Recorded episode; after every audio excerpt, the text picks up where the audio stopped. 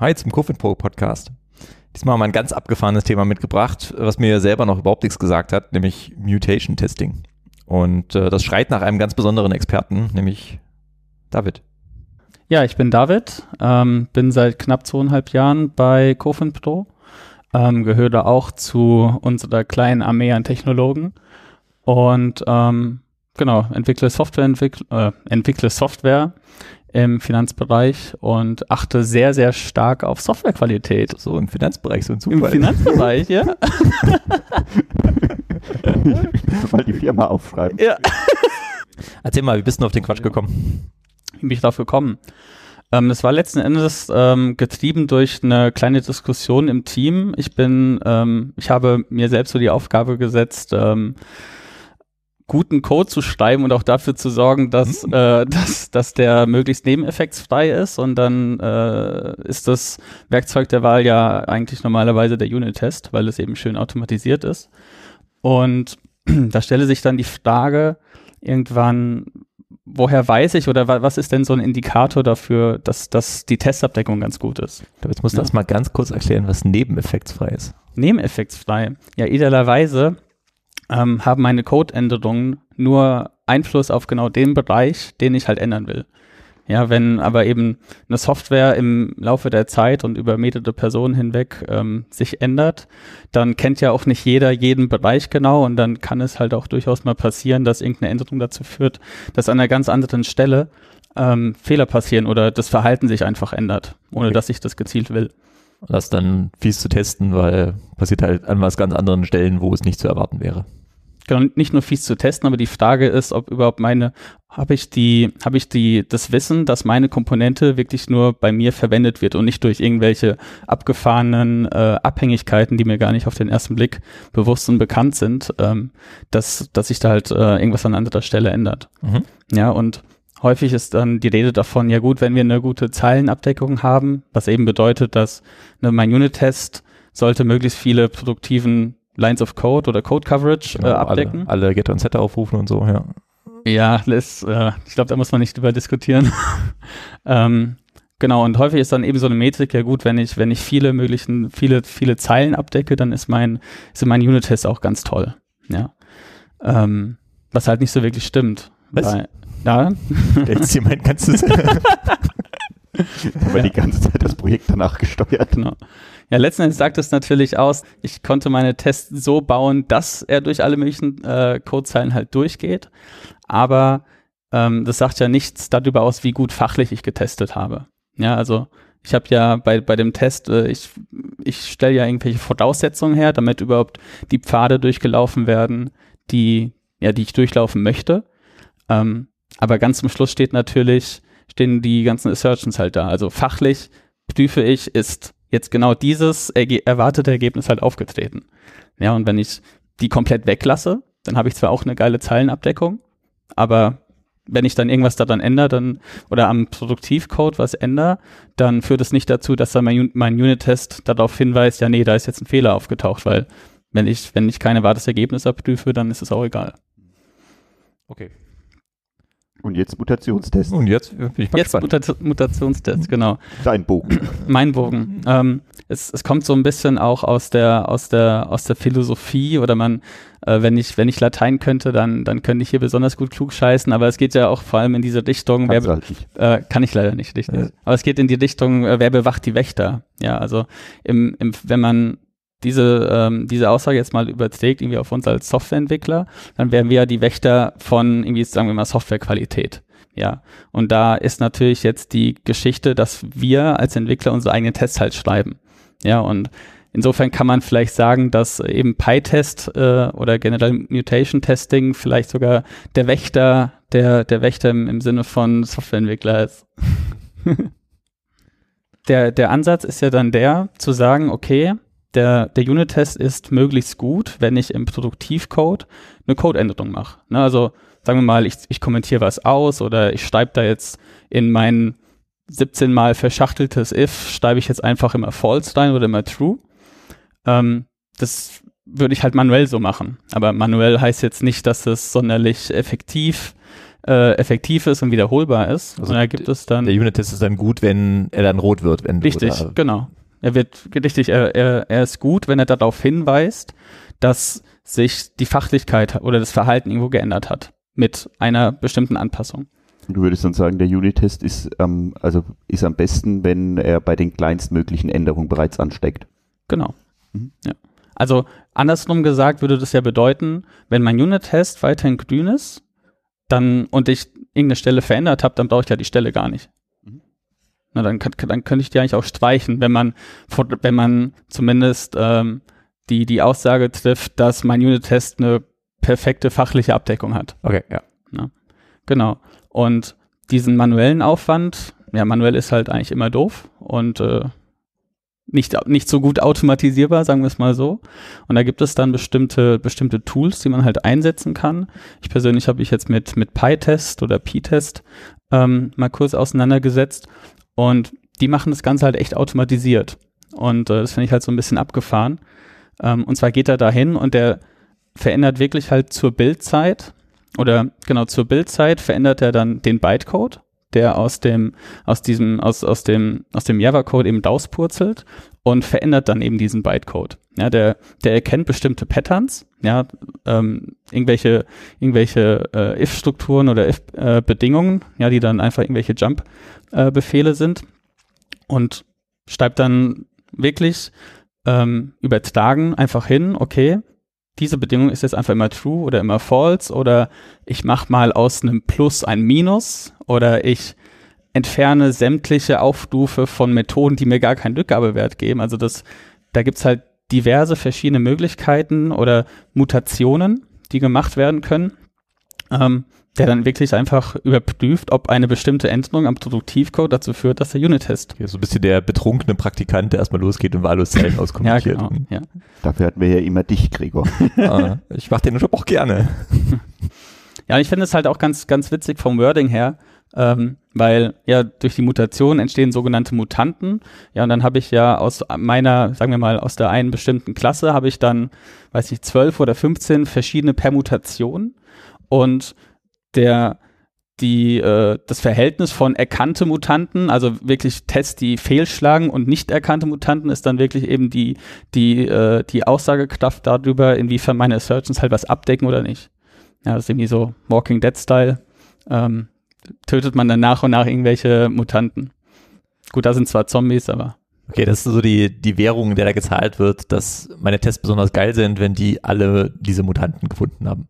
Genau, wenn, wenn ich sämtliche Mutanten äh, erkenne, dann habe ich zumindest jetzt für diejenige Konfiguration, die ich da eingestellt habe, erstmal eine, eine richtig gute Mutationstest-Rate, äh, wenn man das so nennen möchte, ja. Wie ist es da mit der Tool-Unterstützung? Also wenn das Ding Bytecodes verändert, um die Mutanten herzustellen, wie kriegst du dann die Rückschlüsse, welche Stellen vom Code über deine Tests noch nicht abgedeckt sind? Genau, also äh, bei PyTest ist es so, das ist letzten Endes einfach nur eine Maven-Dependency, die du einbindest und der generiert dir dann ähm, zum Beispiel eine, also diverse Dateien, ob das jetzt eine XML-Datei ist, die du dann von deinem CI-Server deiner Wahl äh, auswerten möchtest, ob es jetzt ein Jenkins oder ein Bamboo ist, äh, jetzt im Java-Umfeld. Ähm, der generiert dir auch eine HTML-Übersicht, da kannst du dann einfach als, als Person wunderbar äh, draufschauen. Das ist es ist letzten Endes eine sehr, sehr vergleichbare Sicht, wie wenn du einfach dir Code Coverage anschaust. Ja, also da sind dann, werden Links generiert zu deinen, zu deinen Packages, klickst du drauf, dann siehst du deine Klassen, dann klickst du da drauf, bis du sogar wirklich am Ende in die, in die eigentliche Dateiansicht kommst und dann sagt er, zeigt er dir wirklich einfach pro Zeile, welche Mutation angelegt, ähm, welche Mutation erzeugt wurde und ob sie erkannt wurde oder nicht. Okay, also zeigt dir so den, deinen Code drüber und das, was er daraus gemacht hat, darunter und Genau, so ungefähr, ja. Ja. Und, und in der Übersichtsseite siehst du dann auch ähm, eine, eine Prozentansicht. Ne? Der, der zeigt dir dann ähm, hier, also es sind immer zwei Werte. Auf der linken Seite hast du immer die Code Coverage, weil es ist klar, wenn ich keine Code Coverage habe, äh, dann erkenne ich da auch keine ähm, Mutation. Ähm, insofern ist das sogar noch die Voraussetzung dafür, dass Mutationstests dann überhaupt Sinn machen. Ne? Weil sonst kann ich ja sofort sagen, okay, ganz ehrlich, wenn die Klasse gar keine Tests hast, hat, Tests hat, dann muss ich da eigentlich auch gar keine Mutation fahren. Mhm. Ist das auch kombinierbar mit äh, Fuzzing, wo ja wild einfach nur die Parameter geändert werden, die in die Funktion reingesteckt, äh, die ich in die Funktion reinstecke? Also Fuzzing, das, das wäre ja, ähm, das wären ja die, die Eingabeparameter. Also da fände ich aber Mhm. den, den Produktivcode gar nicht. Ich ähm, veränderte ja, was ich von außen reingebe. Insofern, ich würde es halt auch als Teil davon sehen. Ähm, es kommt halt drauf an, weil wenn du dir das ja als irgendwie als als Graphen vorstellst oder als als Baum, so als Hierarchiebaum, was was aufgerufen wurde, dann funktioniert Fuzzing ja nur bis zur vorletzten Ebene, Bis zur vorletzten Ebene. Hilf mir mal. oder? also wenn ich jetzt Fuzzing richtig äh, Ach so, du meinst ganz oben. Genau, also ich rufe ja immer irgendwelche anderen Klassen und Methoden auf. Aber ich verändere in diesen Methoden ja nicht das Verhalten. Genau, die bleiben alle wie sie sind, Genau. nur die Parameter werden. Richtig. Und es ist, es ist eine Mutationsart, einfach willkürliche Parameter reinzureichen. Insofern ist es Teil davon. Aber wenn ich jetzt sage, ich weiß nicht, sagen, sagen wir mal, ich habe eine, ich habe einfach so eine, ähm, eine, eine Addierfunktion, dann würde ich, wie addiert wird, nicht ändern. Aber ich würde ja nur sagen, ich pack da jetzt alle möglichen Parameter rein. Mhm. Aber dass in der Methode dann a plus b steht, das verändere ich ja nicht. Klingt cool. Ist das, gibt's das für Lau? Also ist das so ein Plugin, was ich einmal ausführe und dann ist gut? Oder Genau, also PyTest ist Open Source. Ähm, insofern, ja, es gibt's äh, erstmal für lau. Ähm, jetzt mal zumindest rein finanziell. Ähm, es dauert natürlich, oder es, man, man, man muss mit ein bisschen mit äh, Bildzeit halt zahlen. Ich habe das mal in meinem Projektumfeld verprobt. Ohne Mutationstests war die Bildzeit ungefähr so bei 10 Minuten. Das ist halt auch schon relativ, also wirklich ein, eine komplexe und, und langjährig ähm, entwickelte, entwickelte Software. Und mit Mutationstest war das dann bei, ich glaube, knapp 45 Minuten. Also ich würde das jetzt nicht äh, bei jedem Bild irgendwie mitlaufen lassen, bei jedem Commit. Ähm, aber als Nightly wäre das eigentlich schon mal eine, eine Idee, ja. Ähm, wobei dann natürlich die Frage ist, ähm, was ich halt auch mit den, mit den Ergebnissen mache. Ja, weil ähm, wirklich hundertprozentige Mutationserkennungsdate einzubauen. Also man kann sich halt vorstellen, ich muss dann, ähm, weiß ich nicht, für, für irgendeine kleine vermeintliche Lappalie äh, auf einmal irgendwie 10, 15 oder 20 Assertions fahren, was natürlich, ja, ist halt schön, dann, dann hast du halt die 100% da stehen. Ähm, aber das ist halt immer natürlich nach, nach eigenem Ermessen, dass man, dass man ähm, das nicht ganz so übertreibt, weil am, am Ende ähm, ist halt die Frage, ob, ob der ganze Aufwand ähm, halt den, den Benefit wirklich ähm, wieder, wieder einbringt.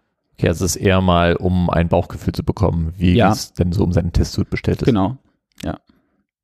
Häuf, häufig ist ja das Problem auch erstmal die Code Coverage zu bekommen. Also so kenne ich es halt in den ganzen Umfeldern. Ähm, insofern äh, ist, muss das sowieso erstmal stehen, bevor ich mir dann Gedanken darüber mache, wie viele Mutanten ich dann jetzt am Ende erkenne. Aber ich finde es auf jeden Fall sehr, sehr äh, ja, ein interessantes Werkzeug einfach, ähm, um, um einfach auch mal sich darüber Gedanken zu machen, wie gut ich fachlich einfach teste. Was ich mich frage, ist jetzt, äh, Mutation Test bist du jetzt ganz, ganz stark hingegangen, du erkennst an einer Codestelle, dass beispielsweise ein, äh, ein If-Statement irgendwo steht und dann wird, dann geht eben äh, die Manipulation im, im Bytecode hin und schmeißt das Ding raus, macht meinetwegen, lässt es immer feuern oder Mhm. äh, Ja. lässt es halt immer ins Leere laufen. Ähm, werden da auch Kombinationen dann gemacht? Also laufen dann die Kombinationen über mehrere solcher, äh, solcher Konstrukte oder ist es immer nur singulär zu betrachten pro Statement? Also weißt du, damit du solche Pfadabhängigkeiten irgendwie noch mit abgebildet bekommst. Nee, also es werden ja wirklich mehrere verschiedene Kombinationen und Mutationen erkannt. Also der geht jetzt nicht nur, nur dahin und, zu, und, und sagt, sagen wir mal, wir, wir haben dann einen, eine, eine, Bedingung, eine Bedingung, die sich dann noch aus drei Aufstufen von, und von, von anderen Funktionen zusammensetzt. Dann hast du natürlich ähm, mehrere Permutationen der gleichen Stelle. Ja, und dann trifft, trifft auf die eine Zeile, treffen da eben mehrere äh, Mutationen auch zu. Soweit genau, so, soweit ich das jetzt in, in der Analyse bei uns halt auch erkannt habe. Weil wir haben natürlich nicht so, wir haben natürlich keine komplexen If- If-Bedingungen. ja, das ist ja, das ist ja, ja so, sowas gibt's ja gar das nicht. ja doof, ne? Ja. Töricht. Ja, ja, ist auf jeden Fall sehr interessant. Und ich glaube, es gibt ähm, in der, in der, ähm, in der Default-Form oder, oder ähm, generell einfach in dem wi- wirklich das nackte Tool selbst, ich glaube, das liefert knapp, ich glaube, 40 verschiedene oder 30 verschiedene Mutationen ähm, von eben Umkehrung von irgendwelchen arithmetischen Operationen bis hin zu ähm, ich, ich lasse mit komplette Methodenaufstufe halt weg oder äh, was er auch macht ist ähm, überall wo irgendeine oder was er auch machen kann, wenn man es anstellt ähm, oder einstellt, ist dass überall, wo ich irgendein neues Objekt erzeuge, ich einfach null hinschreibe. Ähm, ja, und das, das sind, das, das ist halt immer, ja, das ist halt die, die, die Geschichte. Ne? Also ich muss mir jetzt überlegen, okay, macht es wirklich Sinn, das Ding so einzustellen, dass er sowas macht? Ähm, aber das ist unglaublich, liefert unglaublich viele schon Mutationen von Haus mit und wenn man echt äh, dann noch eine eigene Idee hat, die ganz wichtig ist, dann kannst du das auch erweitern. Okay. Ja. Aber es klingt schon eher so, als wäre es mal sinnvoller, ein paar zu machen und genau, wenn man also, den Eindruck hat, die liefern jetzt günstige Werte, dann kann man ja. die vielleicht mal wechseln, aber es genau, ist jetzt nicht im, Sinn und Zweck der Sache, ja. da auf Vollständigkeit zu gehen. Genau, wenn man, wenn man das nur in, in Maven einbindet, ohne dass man zusätzliche Konfigurationen etabliert, dann werden da, glaube ich, so knapp sieben oder knapp acht mitgeführt, ähm, die auch doch eher sinnvoll sind ähm, und so Exoten musst du halt aktiv wirklich einstellen. Fein. Dann äh, lieben Dank, David. Sehr gern. Dankeschön. Bis bald. Ciao, ciao. Ciao, ciao.